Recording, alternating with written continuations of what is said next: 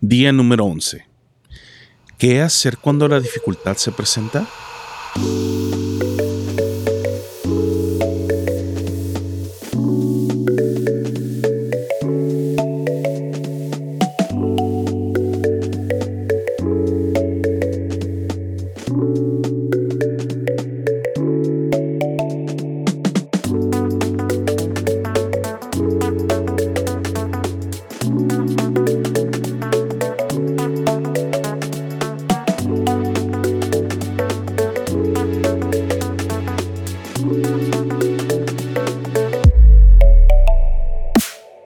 La dificultad tiene muchas caras. La dificultad se presenta de muchas maneras. Puede ser externa o puede ser interna. En este día quiero enfocarme en las dificultades que nosotros creemos que están delante de nosotros y que realmente no existen. Lo quiero ayudar en este día a enfrentar al enemigo más grande de este mundo. Así que alístese y comencemos. La maestra le preguntó a sus alumnos que a qué le tenían miedo. Una niña levanta la mano y le dice a la maestra, a las arañas, maestra. ¿Por qué? pregunta la maestra.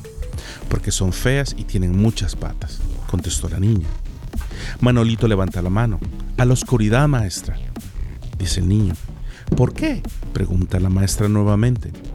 Manolito responde, porque no puedo ver nada y me puede comer un monstruo.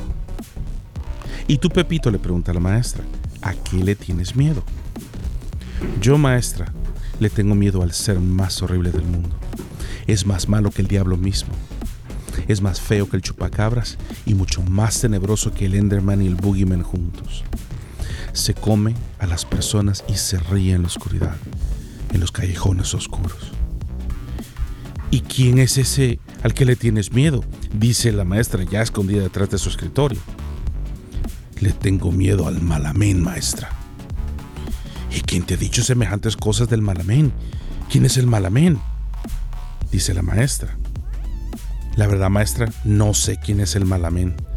Solo sé que todas las noches mi mamá cuando ora siempre le pide a Dios que nos cuide y que no nos dejes caer en tentación, más líbranos del malamén.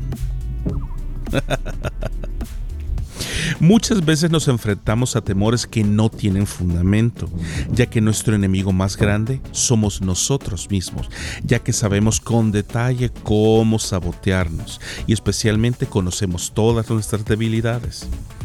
En la mayoría de las ocasiones simplemente le tenemos miedo a los cambios. Por ejemplo, todo mundo le tiene miedo a contagiarse de COVID-19 y de sus variantes. Pero en especial los que le tienen miedo son los que nunca han sido contagiados.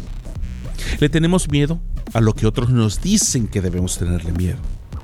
Miedo a subirnos a un avión, miedo a comenzar una nueva carrera, miedo a cambiarnos de casa, miedo a movernos de país, miedo a aprender un nuevo idioma, miedo a comenzar una nueva empresa, a comenzar una nueva carrera. Isaías 41:10 dice así en la nueva traducción viviente. No tengas miedo, porque yo estoy contigo.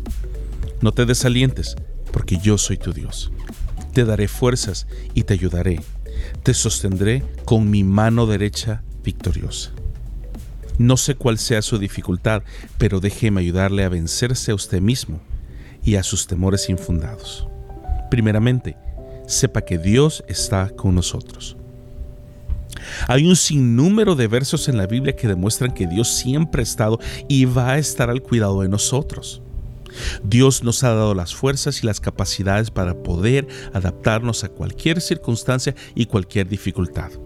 Lo único que necesitamos hacer es aplicar la confianza que ya hemos desarrollado hasta este punto en Dios para así poder enfrentar nuestros miedos y nuestras inseguridades. En segundo lugar, no pierda el ánimo.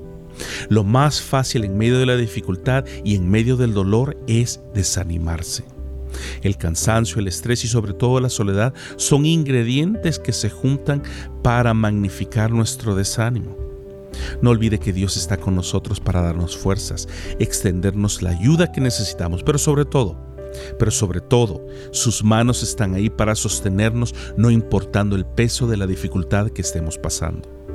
Isaías 43 del 1 al 4 dice así en la traducción lenguaje actual. Y quiero que por favor escuche con atención, porque esta porción de la palabra es la que Dios quiere darnos en este día si estamos desanimados, cansados, solos y al borde del colapso. Dice así, no tengas miedo, yo te he liberado, te he llamado por tu nombre y tú me perteneces. Aunque tengas graves problemas, yo siempre estaré contigo. Cruzarás ríos y no te ahogarás.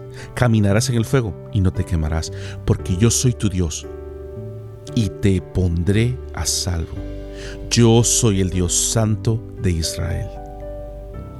La mejor manera de responderle a Dios con este versículo es hacer lo mismo que hizo el rey David en el Salmo 121 que dice así. Miro a lo alto de las montañas en busca de ayuda. ¿De dónde vendrá mi ayuda? Mi ayuda vendrá del Señor, el Creador del cielo y de la tierra. Dios no te dejará caer, tu protector nunca se dormirá, el protector de Israel nunca duerme ni se deja rendir por el sueño. El Señor es tu protector, el Señor siempre está a tu lado como una sombra para protegerte. El sol no te lastimará durante el día, ni la luna durante la noche. El Señor te protegerá de todo mal, protegerá tu vida. El Señor protegerá tu vida y tu venida desde ahora y para siempre. Dios, declaramos esta verdad para nosotros en este día y decimos no al temor, no al desánimo, porque nuestra fe está puesta en ti y nuestra confianza permanece en ti, Señor.